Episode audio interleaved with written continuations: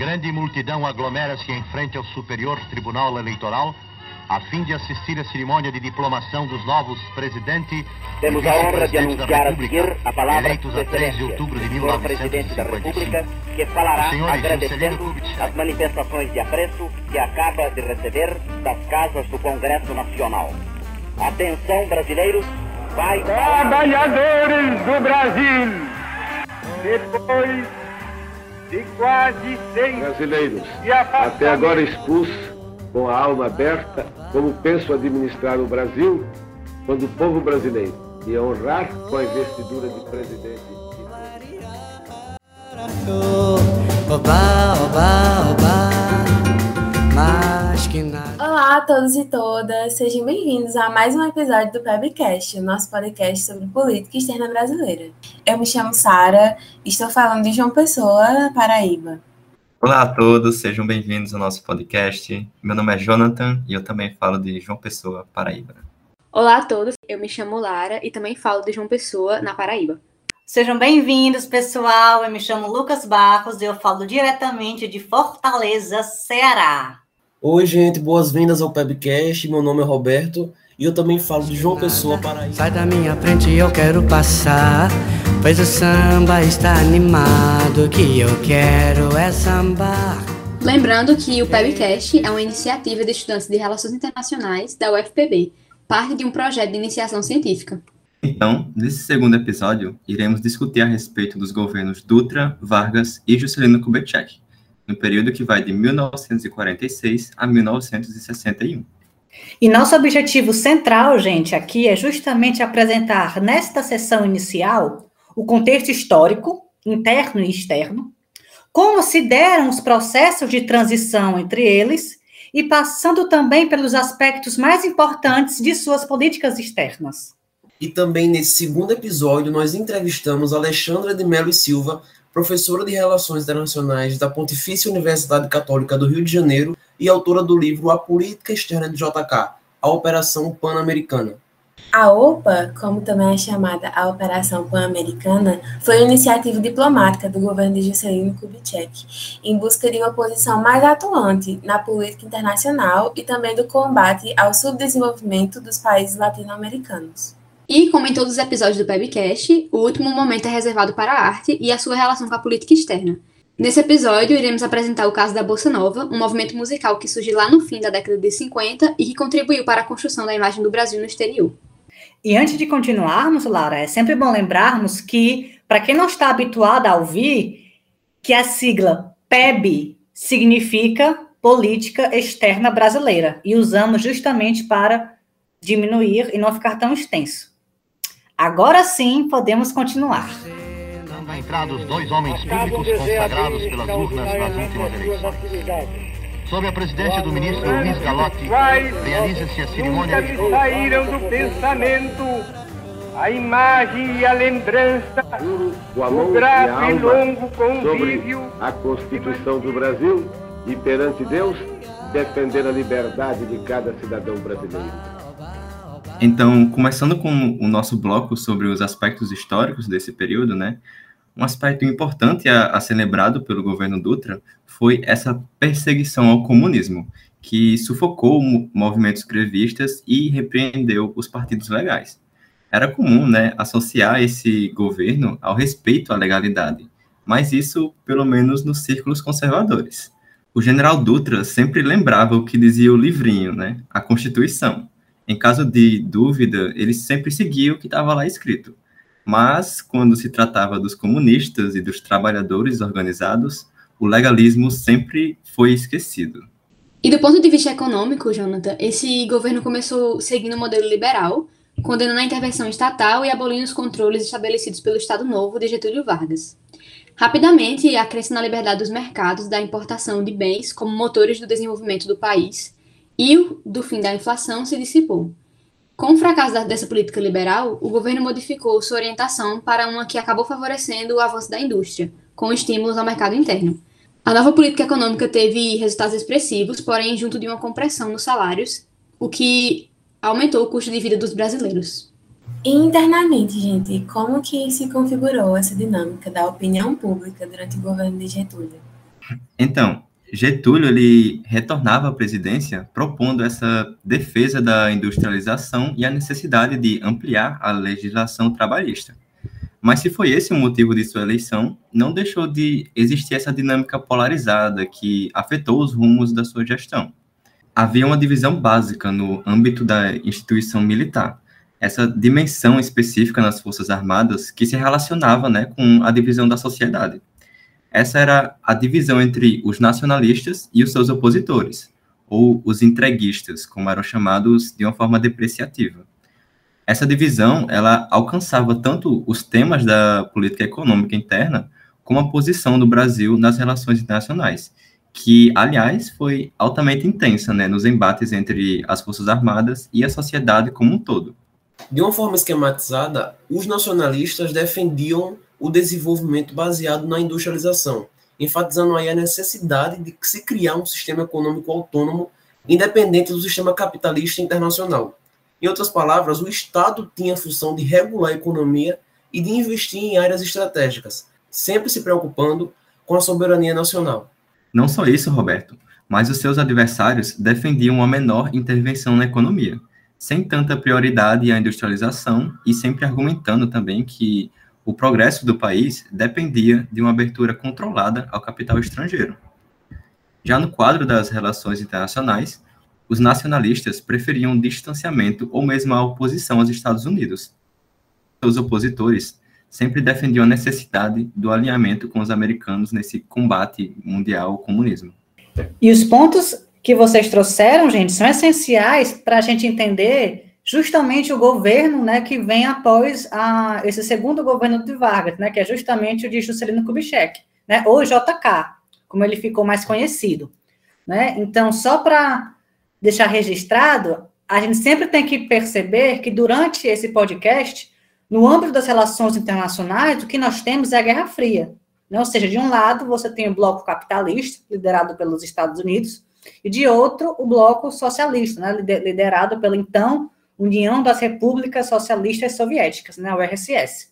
Já no plano interno, a gente tem que perceber, gente, que por mais que o início do governo JK é, tenha sido conturbado, isso não é algo que vai perpetuar em seu governo. Por quê?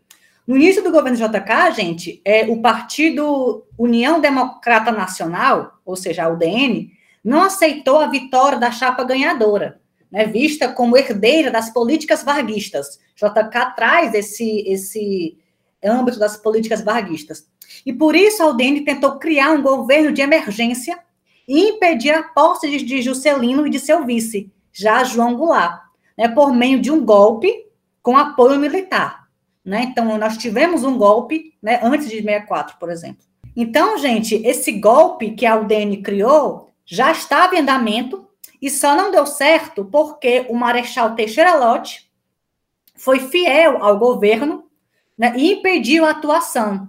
Né? E essa atuação ocorre né, com Teixeira Lott apoiado por uma ala militar, mesmo sendo tendo sido deposto por Carlos Luiz. Né? Carlos Luiz, gente, ele estava sendo presidente interino do Brasil, justamente por quê? Porque Café Filho, o vice de Vargas, que teve que assumir pelo suicídio né, do, do Getúlio, teve também que sair do, da presidência por uma por uma causa médica. Então, Carlos Luiz assume internamente o poder e ele era leniente com outra ala militar que queria o golpe.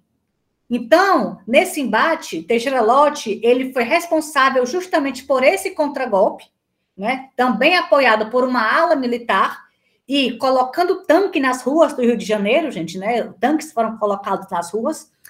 Lott impediu que esse governo, que esse golpe, né, que tinha a leniência de Carlos Luiz e um golpe feito pela UDN realmente pudesse ter ocorrido. E assim, gente, deposto Carlos Luiz, indicado Nereu Ramos como presidente interino, que foi ex-presidente do Senado, Nereu vai e entrega o governo ao presidente e vice eleitos.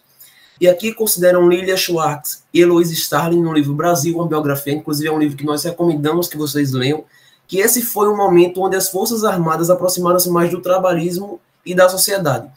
aceitando aí o protagonismo militar na cena pública como um exército idealizado, reformista e disposto a ecoar o interesse popular. E como a gente sabe, essa influência transforma-se em ação política concreta em 1964, com a instauração do golpe civil-militar.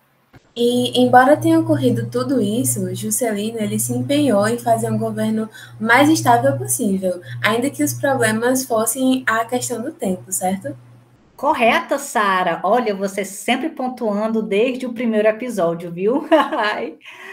JK, ele tratou de atrair, e aqui eu também falo da análise da Lili e da Heloísa, que o Roberto falou anteriormente, o apoio não só dos militares, é, incluindo colocando eles é, em órgãos estratégicos da administração federal e do planejamento, né? JK, inclusive, ele, ele perdoa né, o, alguns militares que fizeram parte do golpe, justamente para ter esse apoio militar, mas também utilizou é, de outros grupos sociais, grupos sociais esses com interesses diversos, claro, e aceitaram se unir em torno daquilo que Juscelino em torno daqui, daquele projeto que colocaria Juscelino como uma figura máxima na história brasileira, que foi justamente em torno do projeto do Plano de Metas. O Plano de Metas foi a mais ousada tentativa de industrialização do Brasil. Né? Não autou é, o lema 50 anos em 5, né? tentar avançar 50 anos em 5,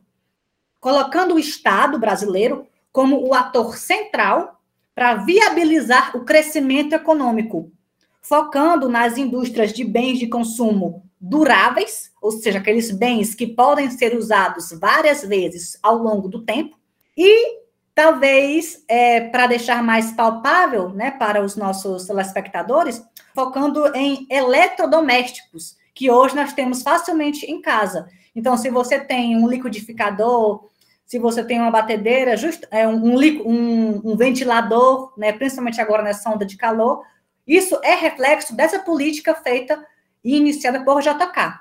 Além da principal meta de criação de Brasília, que seria a nossa nova capital federal, esse plano ainda tinha outros 31 objetivos, todos com enfoque em quatro pontos de investimento: transportes e indústrias automobilísticas, que consolidariam o modal rodoviário no país, e também energia, indústria pesada e alimentos. Os nossos espectadores que estavam lá para acompanhar essa época ou então os que, assim como eu, já ouviram muitas histórias dos pais sobre como o cenário interno do Brasil realmente mudou nesse período, né? É esse ímpeto rodoviário do governo JK que interligou os estados de Goiás, Maranhão e Pará com a rodovia Belém-Pará e colocou a Amazônia no mercado brasileiro. Como, por exemplo, a BR-230, através da qual se criou uma rota que sai de Cabedelo, da Paraíba, logo aqui, pertinho de mim e dos meus colegas, e vai até o Amazonas. E ainda como argumento às autoras, justamente pelo fato do governo de JK ter sido tão ambicioso, ele manteve contato com vários intelectuais que estavam ali dispostos a construir alternativas de modernidade fora do modelo estadunidense. E um desses grupos foi o Instituto Superior de Estudos Brasileiros, o ISEB, ligado à Casa Civil da Presidência da República. O ISEB defendeu a opção nacionalista não ortodoxa, que não rejeitasse o estrangeiro e que se delimitasse a definição do interesse nacional, o que vai ser transposto para a política externa, como veremos no próximo bloco.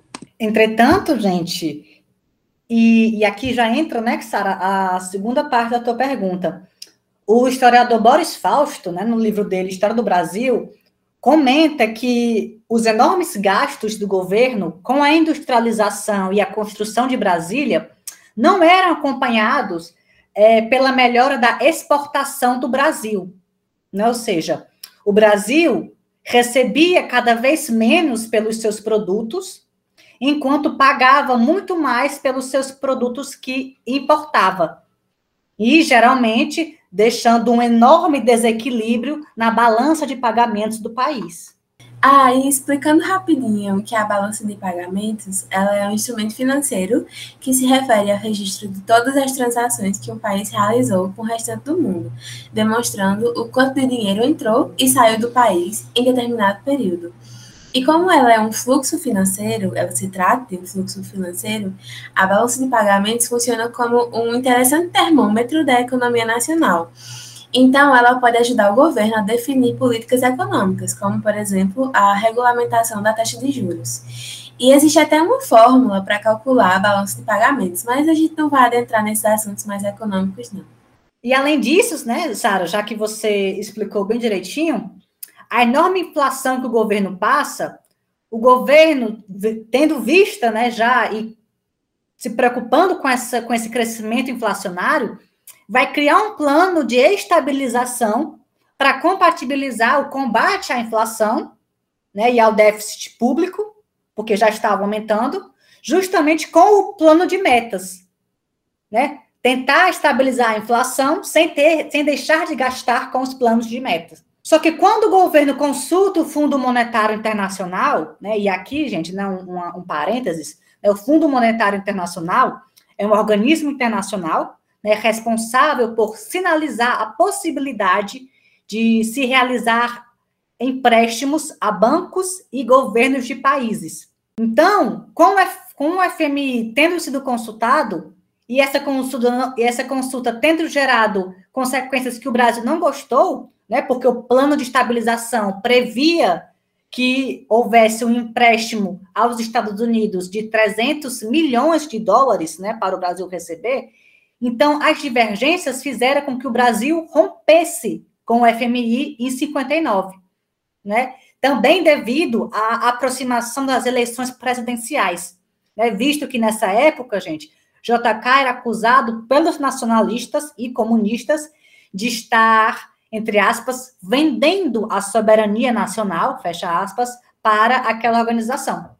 E Lucas, antes que você continue, eu acho importante falar também sobre o que é exatamente a soberania nacional.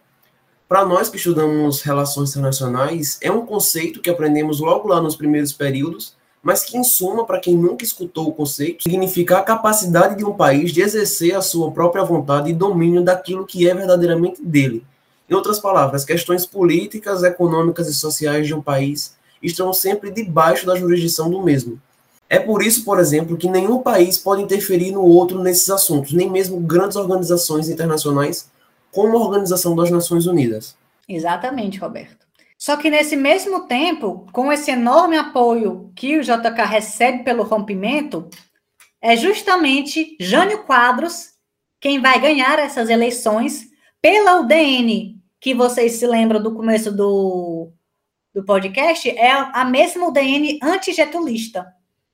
Com João Goulart, né, da aliança entre o Partido Social Democrático, o PSD, e o Partido Trabalhista Brasileiro, o PTD, novamente como vice-presidente. Né? Então, você vai ter Jânio, da UDN, como o, o novo presidente, a UDN antigetulista, e João Goulart, getulista, do PSD e do PTB. Isso por quê, gente? Porque vale lembrar que naquela época se podia votar separadamente para presidente e para vice.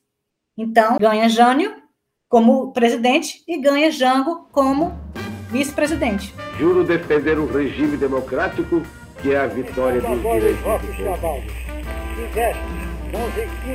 Discurso presidente da mais alta corte da justiça eleitoral do país, as virtudes do regime democrático e fazendo votos para que reine em todo o território nacional um clima de ordem. Para falar com a familiaridade amiga de outros tempos Como dissemos no começo do episódio, a professora Alexandra de Mello Silva, que é professora das Relações Internacionais na PUC Rio, aceitou prontamente o nosso convite para participar desse episódio do podcast. Na entrevista, nós tentamos aproveitar ao máximo a oportunidade e também a ouvir comentários de alguém que é verdadeiramente um especialista nesse assunto.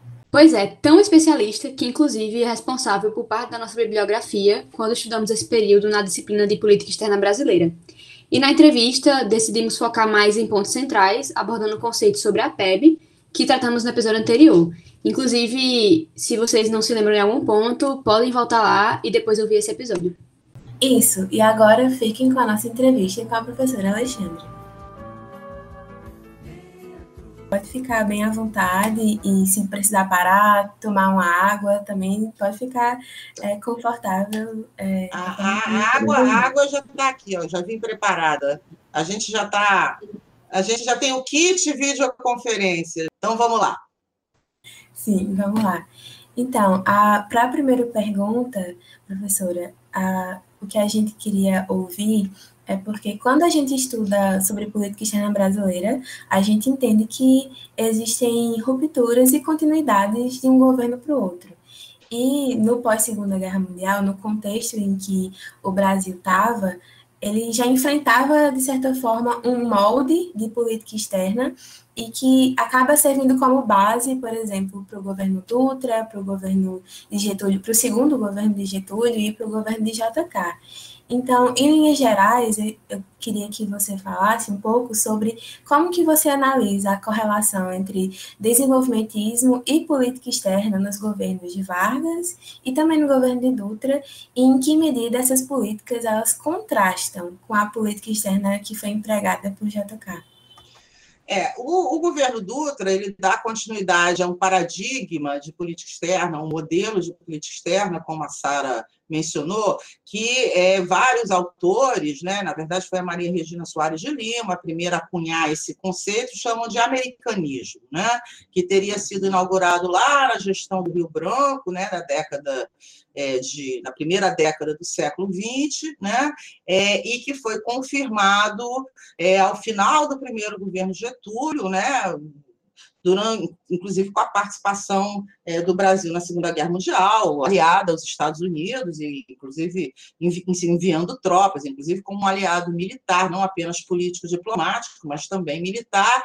É, e o, digamos assim, a pedra de toque, a linha mestra desse paradigma, e até o próprio né, nome já diz, americanismo, é a ideia, a concepção de uma relação especial com os Estados Unidos que deveria ser o fio condutor da orientação diplomática brasileira. Né? É, e todas as demais relações, inclusive no próprio continente, com os vizinhos sul-americanos e a própria inserção do Brasil no mundo, deveriam estar condicionadas por essa aliança especial. A participação do Brasil na Segunda Guerra confirma né, esse alinhamento, um alinhamento aos Estados Unidos. Né? É, a, o que o governo Dutra é, introduz de, de mudança não é uma quebra do paradigma, mas eu diria que é uma uma orientação mais específica dentro do paradigma é a ideia de um alinhamento incondicional. Né? Alguns autores, eu inclusive, né, é, costumo classificar, né, subdividir esse paradigma americanista entre americanismo pragmático e americanismo ideológico. Essas duas vertentes não são excludentes, elas podem se combinar. O que varia é a ênfase que você dá a uma ou outra vertente. É, o tipo de alinhamento que caracterizou é, a relação Brasil-Estados Unidos, é, no final do primeiro governo Vargas, né, o fim do Estado Novo, até é, 1945, quando Getúlio é deposto, e a própria participação do Brasil na Segunda Guerra Mundial, a gente classificaria como um alinhamento pragmático, porque o Brasil fez uma, uma política de barganha com os Estados Unidos, inclusive ele, usando a possibilidade né, de uma de um alinhamento com a Alemanha, né, com, como elemento de, de leverage, né, de barganha, né, e obteve concessões em troca desse alinhamento. Isso é bastante explorado. Gerson Moura é o autor clássico nessa área, que eu tenho certeza que vocês certamente faz parte da biografia de vocês, porque ele é inescapável. Ele foi meu professor, né? O Gerson foi tudo meu professor, orientador, fui assistente de pesquisa dele, cumpri assim todas as etapas possíveis da carreira acadêmica. Ele, enfim, faleceu muito jovem, eu era mais jovem até do que eu sou hoje, infelizmente, porque ainda teria muita coisa para legar para a gente na área de estudos de política externa. Mas é, o Gerson é, é, chama atenção para isso, que foi um alinhamento barganhado, né? e barganhado mais especificamente em torno do. Aí o tema do desenvolvimento aparece com muita força, né? que foi é, a questão da indústria de base, né? dos Estados Unidos é, contribuírem com capitais e tecnologia para construir uma siderúrgica no Brasil, que veio a ser Volta Redonda, a primeira siderúrgica brasileira. A indústria, é, a, a, indústria siderúrgica era fundamental para a expansão da indústria de base no Brasil. Basta vocês pensarem em tudo que, né, todo tipo de bem de consumo durável, né, é, que, é, ou mesmo não durável, né, que depende de aço, né, tem toda uma cadeia aí que vai desde navios e construção civil até eletrodomésticos né, e automóveis, não é à toa que a indústria automobilística só vai se instalar durante o governo de atacar, porque até então, né, até os anos 40, o país não tinha indústria siderúrgica em larga escala, embora tivesse a matéria-prima, que é o minério de ferro, e também, então, o tema do desenvolvimento, neste período do primeiro governo Vargas, aparece com muita força, né, como é, é uma agenda da política externa brasileira, né, e, e aí com uma reivindicação específica, que é de é, ajuda é, oficial, né, porque isso foi é, capital estatal norte-americano, quem financiou a usina, a instalação da usina foi o Exim Bank, que é um banco governamental norte-americano, né, e reequipamento militar, a própria participação do Brasil na guerra com o envio da FEB contribuiu para isso. Então, foi um alinhamento barganhado e, portanto, pragmático. Né? O alinhamento ele não é um fim em si mesmo, ele é um instrumento, um meio para o país atingir, conseguir determinadas é, demandas. Né? Uma outra forma de é, classificar esse alinhamento seria um movimento que os jornalistas chamam de bandwagoning, né? que é você se né, fazer uma aliança com a potência hegemônica, mas é, em troca de proteção e do atendimento de determinadas demandas que são vistas como relevantes para o interesse nacional. O interesse nacional até pode ir mudando de acordo com a conjuntura, mas o mais importante é a dinâmica da relação que se estabelece. Já diplomados, os candidatos do Partido Social Democrático e do Partido Trabalhista Brasileiro retiram-se do Superior Tribunal Eleitoral. de defender os interesses mais legítimos do povo. Com o seu suor, trabalham, lutam e sofrem pelo Brasil. Já o governo Dutra, ele, embora ele dê continuidade ao paradigma americanista, ele é mais, bem mais característico do que a gente chama de alinhamento ideológico, né? que é um alinhamento é, baseado em valores, ele é normativo, ele é baseado, como o próprio nome já diz, ele é baseado em ideologia, uma convergência de valores políticos, né, valores civilizacionais comuns entre as elites, porque é, do ponto de vista do Brasil, é a elite que formula a política externa, não acho que isso diga respeito ao conjunto né, da sociedade brasileira, né, de ambos os países. Né? É bom lembrar também que o governo Dutra se dá numa outra conjuntura, que é a conjuntura do início da Guerra Fria. Né? É, você tem um processo de rivalidade e competição entre duas superpotências, que não é apenas uma rivalidade geopolítica, né? ela também é uma rivalidade de valores, né? de dois modelos de de organização política, econômica e social, e também uma rivalidade geopolítica, é, e o governo Dutra incorpora, e a, e a, Guerra Fria ela tem uma visão absolutamente, de, ela instaura uma visão dicotômica do sistema internacional, né? uma visão de nós contra eles, né? É, ah, sobretudo nesse período, que é o início da Guerra Fria. Depois, mais adiante, você vai ter a detente, em que as relações né, entre os blocos ficam mais distensionadas. Mas nesse período, que ainda é um período, na verdade, o governo Dutra é exatamente o período de construção da Guerra Fria, a partir de morte do Roosevelt, da ascensão do Truman, né? A declaração do Churchill sobre a cortina de ferro, exatamente a doutrina, o plano Marshall, a doutrina Truman, exatamente o período de construção da Guerra Fria. A Guerra Fria não é apenas uma disputa geopolítica, uma disputa civilizacional entre valores e nós né? O Brasil, a sociedade brasileira se insere como parte do mundo ocidental, subordinada, né? é isso que é visto como a liderança do mundo ocidental e o baluarte de defesa dos valores do mundo ocidental, representado pelos Estados Unidos. Deixa eu só fazer uma observação. Qualquer semelhança com o governo atual não é mera coincidência, né? não é, né? O governo Bolsonaro é até curioso, até que a gente comenta isso entre os colegas, eu comento com os meus alunos, a gente achava que o americanismo ideológico ideológico estava superado né, na política externa brasileira. Né? Nunca diga nunca, né? porque né, voltou com, com muita força. Né? É, então, é, é, o governo Dutra é tipicamente um exemplo de americanismo ideológico. Qual, qual, é o impacto disso em termos de implementação de política externa? É, é, um, é um comportamento totalmente alinhado. O Brasil vota totalmente alinhado aos Estados Unidos na, na ONU, que está recém-inaugurada, né? todas as resoluções da Assembleia Geral. O país, inclusive, está por um certo período no Conselho de Segurança, porque eleito, não é eleito, aliás, a primeira vez é designado né, como membro não permanente, que é lá o prêmio de consolação que o país ganha, né, por não conseguir uma vaga de membro permanente. É, do ponto de vista da política econômica, se implementa uma política econômica extremamente liberal, né, que inclusive queima né, todas as reservas né, cambiais que o país havia adquirido é, durante a Segunda Guerra Mundial, por conta né, do aumento das exportações.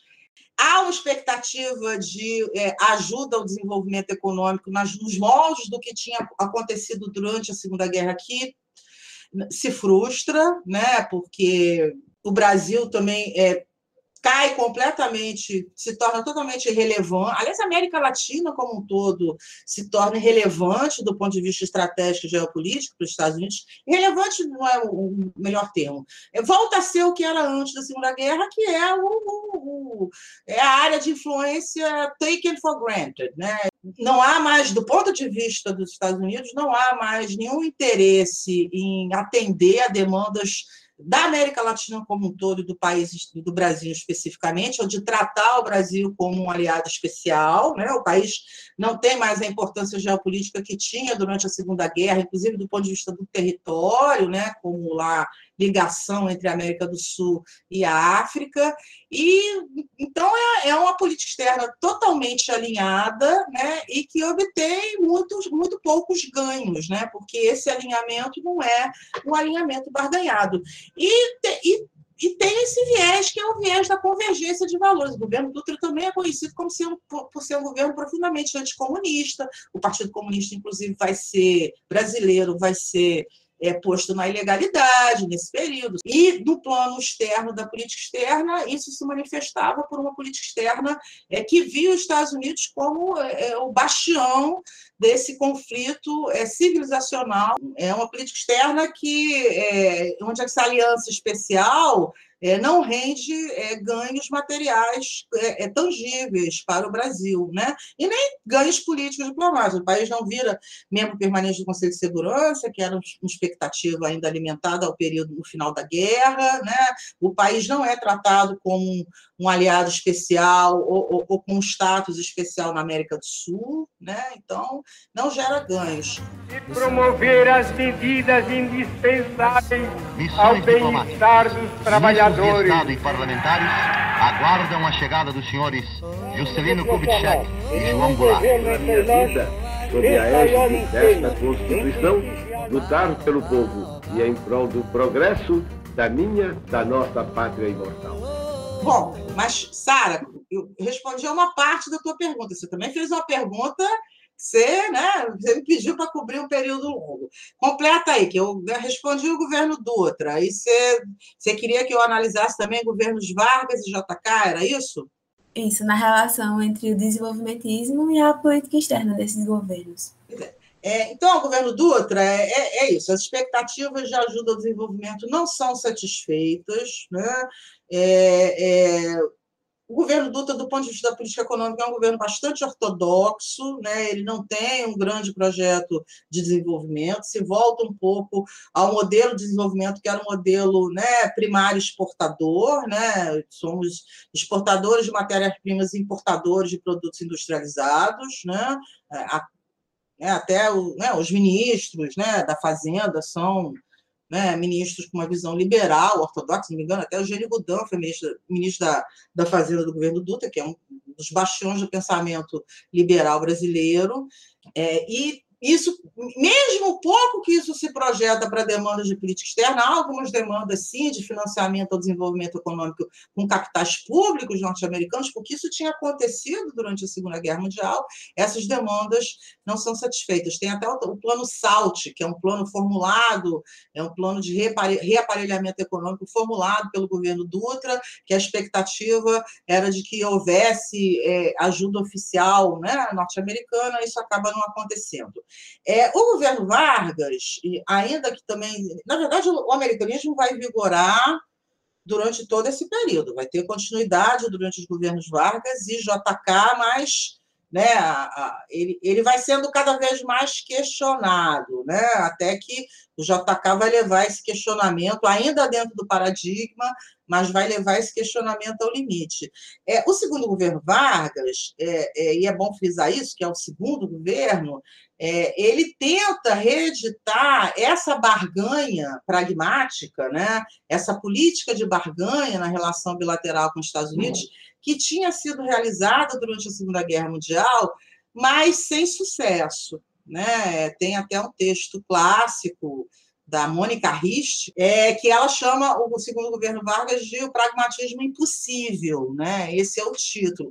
Né? O, o, o Gerson chama o governo Dutra de o alinhamento sem recompensa, porque ele é incondicional, né? Ele não obtém recompensa. E a Mônica intitula de o pragmatismo impossível, porque ele tenta reeditar aquele tipo de barganha e é, não é bem sucedido por dois motivos. É, o primeiro é a mudança da conjuntura internacional, né? Você não está mais durante a Segunda Guerra Mundial, isso que eu acabei de falar. E essa nova conjuntura da Guerra Fria, onde o Brasil não é mais uma peça relevante na estratégia global da política externa norte-americana, que nesse momento está fundamentalmente concentrada na Europa e na Ásia, que são as frentes, né? De enfrentamento frio, que não tem nada, até tem uma guerra quente, que é a guerra da Coreia, que é uma guerra que é uma guerra que é parte da Guerra Fria e também pela conjuntura doméstica. Né?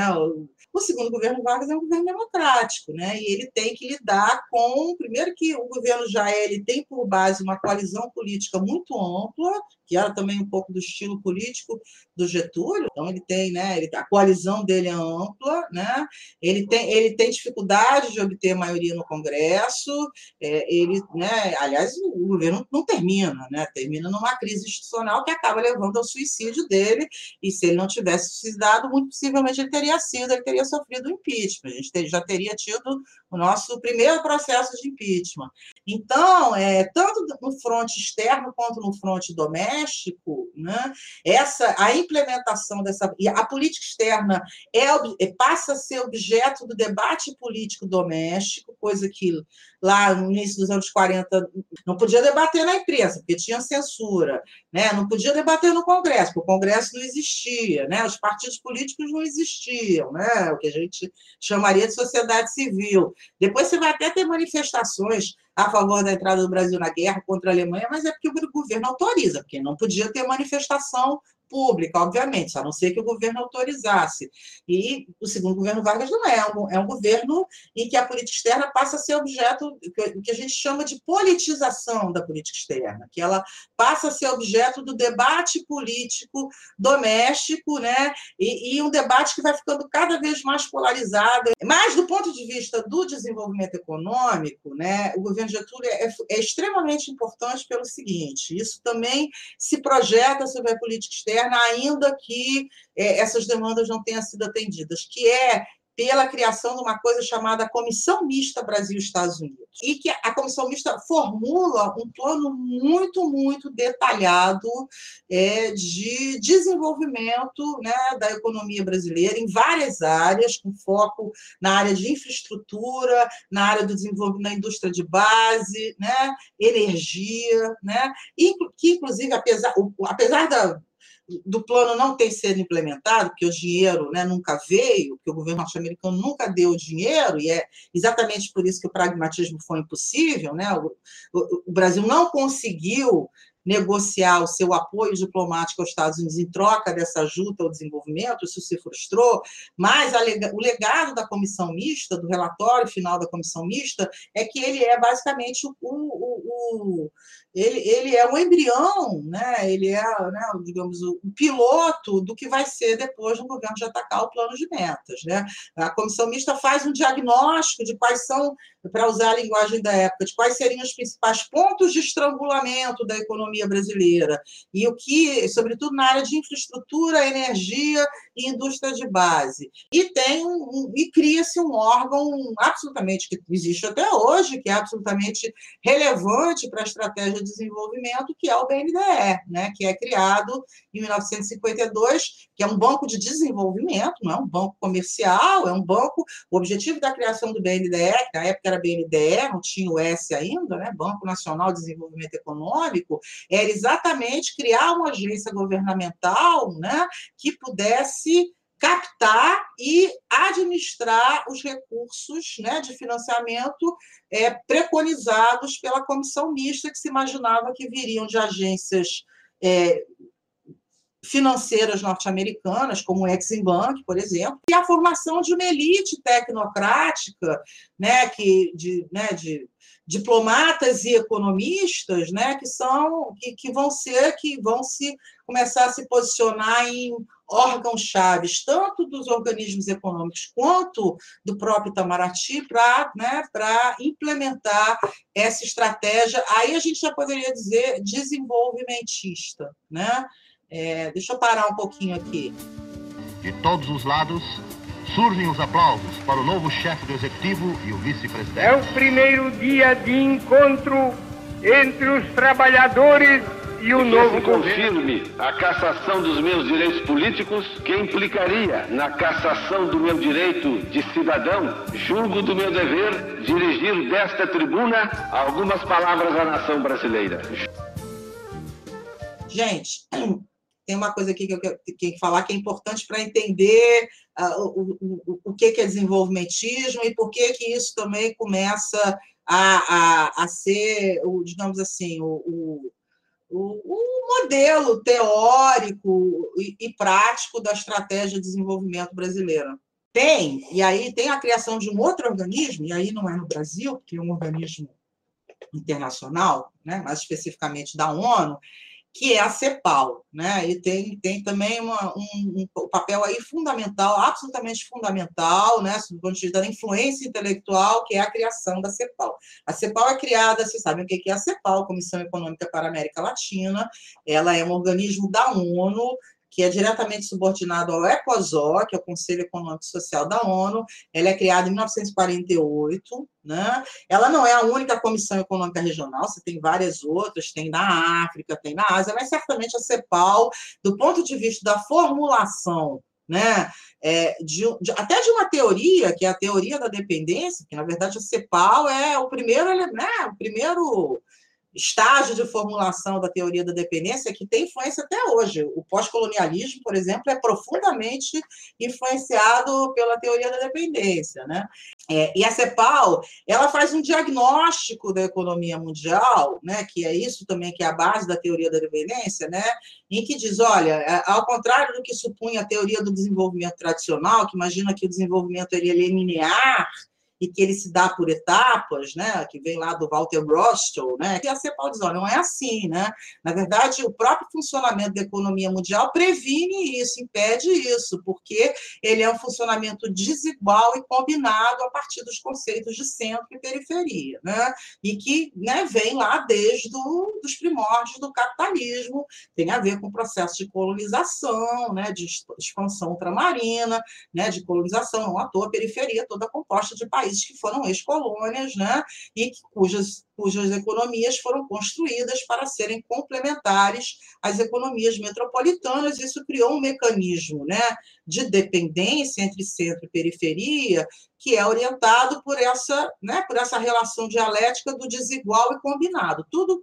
né, o centro impacta a periferia, por isso é combinado, mas de maneira desigual. Na verdade, o que a CEPAL argumenta é que através do comércio internacional a periferia transporta, transfere recursos para o centro. Que a partir desse diagnóstico, a CEPAL formula uma estratégia de desenvolvimento que vai influenciar profundamente as políticas econômicas de vários países latino-americanos e, sobretudo, do Brasil, que é essa ideia de que, é, para superar esse estágio, né, esquece a tese liberal do comércio internacional, das vantagens comparativas, de que o Brasil tem que continuar exportando café, né, e, e, e, através das suas exportações, um dia ele vai chegar num determinado estágio de desenvolvimento. Não vai. Né? Então, para sair desse estágio, é preciso investir na industrialização e na, e no, na autossuficiência, no desenvolvimento do mercado interno. Daí a importância, né, se a gente quiser pensar, lá nos anos 30, né, quando né? O primeiro governo Vargas começa a bater na pleca da importância da, da indústria siderúrgica, da indústria de base, e isso vira um elemento de negociação com os Estados Unidos. A gente até poderia dizer que ali já tem um proto-desenvolvimentismo, né? que ainda não está tão acabado em termos intelectuais e teóricos, que é a ideia de você usar o Estado para estimular a economia, né? o modelo econômico que supõe uma intervenção grande do Estado, que supõe, inclusive, usar a política externa né? para trazer recursos financeiros, para trazer é, capacitação tecnológica. Né? É, mas nos anos 50, isso já tem um arcabouço intelectual desenvolvido e que se manifesta nas políticas econômicas. Né? Então, é por isso que a questão né, de superar os pontos de estrangulamento da infraestrutura, energia e transportes, e investir no complemento da substituição de importações, né? Então, é isso, esse, esse aporte intelectual da CEPAL é muito importante, que vai ser incorporado pelo governo Vargas e bem mais incorporado pelo governo JK, os, o plano de metas é visivelmente influenciado, é visivelmente essa ênfase do plano de metas, né, é, no, na superação dos pontos de estrangulamento, em acelerar o processo de industrialização, está visivelmente inspirado por esse, é, é, esse, esse arcabouço intelectual, em termos de teoria econômica, que, inclusive com aspectos sociológicos, que é fornecido pela CEPAL. Sinto uma perfeita correlação entre a minha ação presidencial e a iníqua perseguição que coexistente na sistemática o vosso convívio nesse ambiente de regozijo e de festa nacional. É, nessa, achei muito interessante porque nessa, na sua resposta a senhora inclusive já comentou sobre a, a influência da hegemonia né, nos Estados Unidos e como isso influenciou na nossa política externa, né, na questão do alinhamento e acho que, de certa forma, nas prioridades que os governos eles tinham. E a gente também queria fazer uma pergunta mais específica sobre a operação pan-americana, que também vou passar para a Lara, porque ela vai fazer essa pergunta. Vai lá, Lara, para a gente fechar. É, professora, a iniciativa da Operação Pan-Americana ela foi essencial para que o Brasil pudesse reorientar os eixos da sua política externa. Então, dentro disso, quais as consequências da, dessa operação para a política externa brasileira e se a gente pode dizer que ela se traduz em um novo olhar da PEB para as relações internacionais do Brasil? Olha, a, a, a Operação Pan-Americana, eu acho que ela tem dois momentos, né?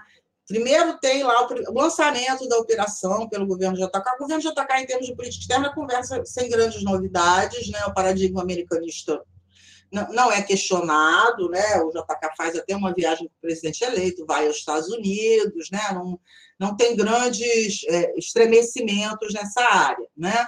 Mas a, a, o lançamento da OP em 1958 já é uma tentativa de você é, avançar nesse paradigma, né? Ele se aproveita é, de uma viagem, é uma viagem que o Nixon faz à América Latina, o Nixon era vice-presidente do Eisenhower, e que ele né? Ele, ele nem vem ao Brasil. Aliás, ele vem ao Brasil antes, ele vem ao Brasil para a posse do JK, mas nessa ocasião ele não vem, não. Isso é 1958. Era uma, era uma viagem de. É uma missão de boa vizinhança que é, é desastrosa, porque ele enfrenta manifestações anti-americanas, né, em todos os locais por onde ele passa, ele não vem ao Brasil, né, é, e o que também é um pouco assim um termômetro de, do, quanto, do quanto as relações né, dos Estados Unidos com o continente latino-americano estavam esgarçadas, né, do grau de insatisfação, inclusive por conta desse tema que eu acabei de mencionar, do desenvolvimento econômico é, e da, dessa desimportância estratégica da América Latina do ponto de vista da política externa norte-americana, e aí o JK aproveita isso, né, quer dizer, o impulso inicial é um impulso político-diplomático, né, depois vai entrar uma agenda aí fortemente cepalina e desenvolvimentista, mas o impulso inicial é, é até porque sai da cabeça do JK, a iniciativa nem veio do Itamaraty, sai da cabeça do JK. É um típico exemplo de diplomacia presidencial, era uma agenda diplomática da presidência da República. E aí ele mandou uma carta para o Eisenhower, uma carta né, de contato de chefe de Estado com chefe de Estado, propondo uma revisão das relações interamericanas, né? É, fez um pronunciamento também em cadeia nacional de rádio e TV. O JK era, era bastante é, JK sabia como fazer isso, né? Como é à toa que o governo dele é sempre lembrado, assim, como se fosse um oásis de paz e prosperidade, que aliás não foi, mas essa foi a memória que ficou. É, e propondo uma revisão da, das relações interamericanas, tendo em vista né, esse esgarçamento, essa tensão. Isso era proposto para o conjunto da América Latina, não era uma proposta exclusivamente para o Brasil, e que o, né, o, o foco dessa revisão deveria ser uma maior atenção é, dos Estados Unidos aos problemas econômicos da América Latina, ao subdesenvolvimento, ele, aí ele já usa essa expressão, né? É, e alertava também para o fato de que o subdesenvolvimento poderia ser é um fator de instabilidade política no continente. Né? Ele, ele né, pegou uma, uma, agenda que era a agenda da política externa norte-americana e tentou é, fundir essa agenda com aquela que era a demanda fundamental da América Latina, que era uma demanda por recursos para o desenvolvimento econômico. Foi uma jogada de mestre, porque ele foi apoiado, inclusive até os setores mais nacionalistas que criticavam a política externa porque achavam que a política externa era entreguista, né, alinhada ao imperialismo, aplaudiram, né, porque acharam que era importante criticar os Estados Unidos, quer dizer, do ponto de vista da política doméstica também foi uma forma de angariar apoio de, né, de, de vários do espectro político mais à esquerda, que era também a base a base política dele, que também tinha sido eleito pela mesma aliança eleitoral que o Getúlio, que era PSD-PTB. A pergunta da Lara, né? Lara, tem Sara Lara? Foi da Lara. Acertei? Foi da Lara? Isso. Ah, agora é a Lara.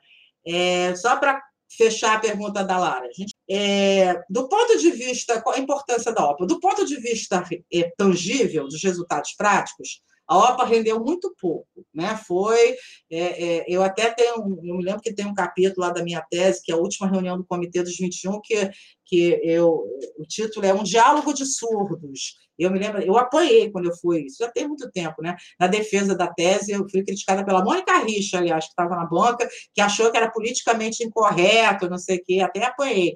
Mas, enfim, eu que, que eu quis dizer é que o que é um diálogo de Souza? É um diálogo, na verdade, é um não diálogo, onde os lados não se, né, não se ouvem e não se entendem. Foi isso que eu quis dizer, um não diálogo, porque né, as demandas, né, os Estados Unidos fazia e continuava com o mesmo receituário. Olha, não, a gente não vai assumir esse compromisso. É, é, desenvolvimento econômico é uma questão individual de cada país, é um problema de política econômica de criar um ambiente favorável aos investimentos. O mercado vai resolver isso. Basicamente é isso. Porque o, uma das coisas que o receituário separino previa, e que é parte do desenvolvimentismo, né, do modelo desenvolvimentismo, é uma forte intervenção estatal. Né? É o Estado que né, não é é um Estado é, é, socialista, né, que socializa os meios de produção, não é isso? Você continua tendo mercado propriedade privada, mas é um Estado que intervém fortemente na economia, que aloca recursos, que aloca os investimentos é, através de instrumentos de política econômica e que até investe. É um Estado que, inclusive, nessa época, é empresário diretamente.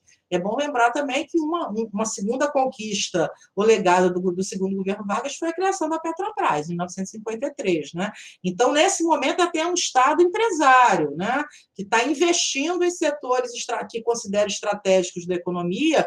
Já tinha sido o caso de Volta Redonda, que era uma companhia estatal, a Petrobras, é, a Eletrobras vai ser criada nessa época, a Uzi Minas, que é outra siderúrgica, que inicialmente também é uma siderúrgica é, com capital de né, empresa estatal. Né? Então, é um Estado que o, é, é um Estado protecionista, né, que tem uma política comercial protecionista para estimular o mercado interno. Então, isso é parte da receita cepalina de política econômica. Olha, para superar esse estado de coisas, né, a gente não pode ser estado mínimo, tem que ser um estado é, com forte intervencionismo na área econômica. Né? E isso era outra coisa que os Estados Unidos também combatiam fortemente, que a política econômica externa norte-americana combatia, interna, doméstica externa, combatia fortemente. Né? O mercado resolve. Né? Isso é uma questão do mercado. Cria né, um ambiente econômico favorável, os investimentos virão, se alocarão e o mercado vai resolver. Então, a OPA termina assim: a última reunião do Comitê dos 21 é em 59, se não me engano, é, produz relatórios, né, mas com sem nenhum compromisso real do governo norte-americano.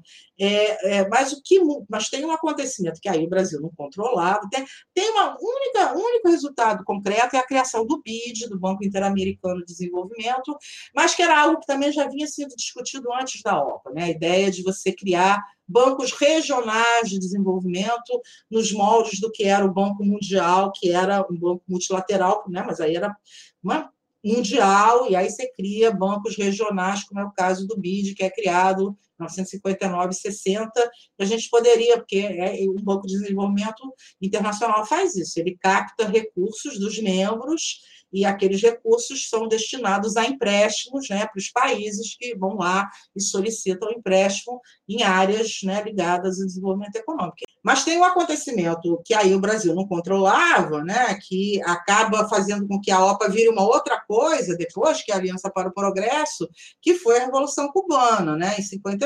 Na verdade, a Revolução Cubana meio que confirma o diagnóstico do Brasil. A, gente, a gente falou aqui, olha, subdesenvolvimento pode virar uma ameaça é, geopolítica, né? pode abrir um espaço para penetração comunista no continente. A Revolução Cubana, é, a evolução da Revolução Cubana meio que confirma isso. Uma revolução nacionalista, ela evolui para a revolução socialista e Cuba se torna um aliado inclusive do ponto de vista militar da União Soviética, né? E aí tem uma mudança, é aquela coisa que eu falei, a gente vira importante quando eles acham que a gente é importante, não é quando a gente diz que é importante, né? Nós viramos aliados especiais quando alguma coisa acontece para que eles nos considerem aliados especiais. E aí, de fato, né, no, início do, no início dos anos 60, tem uma mudança da orientação da política externa norte-americana para a América Latina, é, que também é muito curta, dura pouco tempo, né, em função né, das consequências da Revolução Cubana, é, e o governo Kennedy vai lançar a Aliança para o Progresso, que cria-se um fundo de capitais públicos norte-americanos para ser investido no desenvolvimento dos países latino-americanos, que era a Aliança para o Progresso. Basicamente é o que a OPA estava propondo, só que agora né, virou uma proposta norte-americana em função de uma situação, de uma emergência geopolítica deles, né? Porque aí, né, a Revolução Cubana colocava uma ameaça, não era nem a segurança internacional, colocava uma ameaça à segurança nacional norte-americana, tendo em vista a proximidade geográfica. Então, é aquela coisa, né? Aí a América Latina, de repente, ficou importante de novo, né? Por, por um período curto, porque depois a atenção vai novamente se voltar para a Ásia e para o Vietnã, né? O senhor Juscelino Kubitschek presta o juramento de manter, defender e cumprir a Constituição da República. Que me reinvisto de novos e excepcionais poderes neste momento para a grande caminhada da liberdade e do engrandecimento nacional. Mas o que, né, voltando à pergunta da Lara, né, o, o, o que, que a OPA traz de inovação? Primeiro, uma revisão dessa relação bilateral, né, com uma postura muito mais ativa e autônoma do ponto de vista do Brasil, inclusive propositiva, né, né, o Brasil propor uma revisão ampla. Segundo, que é, é isso não é feito por um canal exclusivamente bilateral, que é o que tinha sido o modelo, inclusive no americanismo pragmático do Getúlio, tanto durante a Segunda Guerra Mundial quanto no segundo governo Vargas. É, havia uma tentativa de, né, de, de política de barganha, mas sempre num plano bilateral, né? quer dizer, para o proveito do Brasil, não era uma formulação para o conjunto da América Latina, né? era da relação bilateral Brasil-Estados Unidos. A OPA é uma iniciativa multilateral. Então, isso é, e multilateral traz a América Latina né, para a agenda da política externa brasileira. Era uma iniciativa, apesar do Brasil ser o propositor, ela, ela é pensada para a América Latina e as e ela criou um organismo que era um organismo para a América Latina, né? na verdade era a, América, a OEA nessa época era América Latina e os Estados Unidos, porque o Canadá não era membro pleno da OEA nessa época, então, e vários, e é bom lembrar que várias ilhas ali no Caribe, na, nas Antilhas, não eram, não eram, não eram independentes ainda, eram colônias, né, ainda, colônias britânicas, né, ainda não tinham status independente, então, a OEA era fundamentalmente Estados Unidos e os países latino-americanos independentes. Né? Então, é, é uma iniciativa multi, né? reforça o aspecto, multi, essa importância multilateral no plano hemisférico e traz a América Latina como um, um interlocutor né, e parte da agenda da política externa brasileira nessa triangulação Brasil, Estados Unidos, América Latina, mas que antes, né, o, o, o, o template, né, o modelo era a gente constrói uma, se coloca uma posição de aliado especial dos Estados Unidos é, em detrimento da América Latina. É para nós termos um status especial em relação aos vizinhos, né? Nós sermos reconhecidos como especiais e diferentes, né? Era isso. Então é em detrimento, né? Você reforça a posição de aliado especial em detrimento, né, da sua diplomacia continental na América do Sul e na América Latina. Aqui não, você inverte, né? É uma proposta do Brasil é, com a América Latina para é, os Estados Unidos. Né? Então, ainda que ela não tenha rendido resultados práticos, esses, né, é, esses três aspectos, né, além da questão do desenvolvimento, já que esse era o nosso fio condutor aqui, mas esse tema de uma relação com os Estados Unidos mais madura, para usar até as palavras lá que o JK usa né, no pronunciamento dele, né? É, é um, trazer né, se relacionar com a América Latina não uma relação de soma zero, de competição, mas sim uma relação de cooperação, né, e solidariedade, né, e apresentar uma proposta e, um, e no aspecto multilateral sair do plano exclusivamente bilateral, seja na relação com os Estados Unidos, seja na relação com os demais países latino-americanos e trazer isso para uma diplomacia multilateral, essas são as grandes inovações da, da OPA, que, que, como aliás eu digo lá no meu artigo, todas elas serão retomadas pela política externa independente, que se segue já no governo Jane Jango, que aí já é a ruptura do paradigma americano. A, a OPA é o limite do americanismo, né? eu diria que é o limite do questionamento do americanismo, né? até onde dá para ir, né? um modelo novo. Então, a OPA é o, o limite, né? Desse modelo né, é, um, né, que traga algum tipo de ganho para o Brasil, a não ser que a gente caia puramente, que aliás o regime militar vai fazer no início, que a gente volte apenas para o americanismo ideológico. Esse é o limite do americanismo. Pra... A OPA, evidentemente, é um exemplo de americanismo pragmático, mas eu diria que é o limite possível do americanismo pragmático, e nesse caso não bem sucedido, né? porque a própria operação, apesar de projetar o Brasil em termos diplomáticos, não tem muitos ganhos reais. Tá bom, gente? Eu consegui cobrir sim. aí os. Conseguiu sim, professora, muito obrigada. Professora, em nome do, de todos os participantes do projeto e também em nome do professor Túlio, eu agradeço a senhora que é professora da PUC Rio e separou um pouquinho da agenda, da sua agenda para conceder essa entrevista para a gente. Então, nós ficamos muito agradecidos pela sua disponibilidade.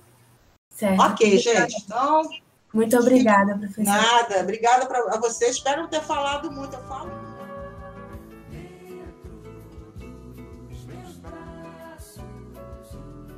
Apareceu a bossa nova e era aquela coisa do Brasil, aquele entusiasmo, né? É, bossa nova, cinema novo, né, o teatro, Brasília, né, Oscar Niemeyer, arquitetura brasileira. Então, de repente, despertou no garoto, né, nesse, na garotada toda, um sentimento assim de orgulho mesmo, né, da coisa brasileira moderna, né, saudável, bonita, né, uh, revolucionária. Na seção de arte do nosso segundo episódio do Pebcast, nós gostaríamos de destacar um movimento musical que surgiu lá na década de 50 e que expressa todas as mudanças pelas quais a sociedade brasileira passava naquela época. Esse movimento em questão foi, claro, a bossa nova, um gênero musical que até hoje é escutado e que possui muitos entusiastas contagiados pelas levadas simples e calmas do ritmo. Como a gente já tratou ao longo desse episódio, o governo JK tratou de modernizar o Brasil tendo por base especialmente o plano de metas, gerando, através do desenvolvimentismo no país, mudanças que refletiram na dinâmica social. Então, o que se assistiu foram mudanças desde o nível político, passando pelas questões econômicas e, obviamente, alcançando também um nível cultural. E é justamente em meio a essas mudanças que tem início o gênero que conhecemos por bossa nova, um gênero musical que nasce em meio a um Brasil com atmosfera jovem, uma atmosfera cosmopolita. E também, Roberto, o intuito da Bolsa Nova era, entre outras coisas, o de produzir nacionalmente referências culturais. não tendo que necessariamente apenas reproduzir os referenciais estrangeiros. Mas vale lembrar também que a bossa nova não surgiu do nada. Ela foi fortemente influenciada pelo jazz norte-americano e herdou desse gênero, por exemplo, a forma lenta como se é cantado. Outra questão que vale a nossa atenção é que, como já foi dito, a bossa nova tem um espírito jovial, trazido pelos anseios modernizantes, e foi levada a cabo por jovens compositores e cantores. E entre esses jovens destacam-se vozes bastante conhecidas, como Tom Jobim, Vinícius de Moraes, João Gilberto, Nara Leão e entre outros. Como qualquer novidade, a bossa foi recebida com entusiasmo por uns e com uma certa criticidade por outros. O que se viu foram pessoas que acusavam o gênero de ser uma mera imitação do jazz, o que representava uma manifestação do nosso colonialismo cultural, mas outros recebiam a bossa como expressão de nacionalismo, como uma expressão de um Brasil moderno, tecnológico e desenvolvido. Além do mais, o que não se pode ser negado nem mesmo pelos que criticavam a bossa nova era o sucesso comercial do gênero. E o que chama a atenção é que o impacto não ficou apenas na música, muito longe disso. Havia um modo de se vestir, um acessório que era relacionado ao gênero, um jeito de se portar, de pentear o cabelo, que até hoje influencia coleções de moda. Em outro âmbito, a bossa nova também impactou o cenário internacional.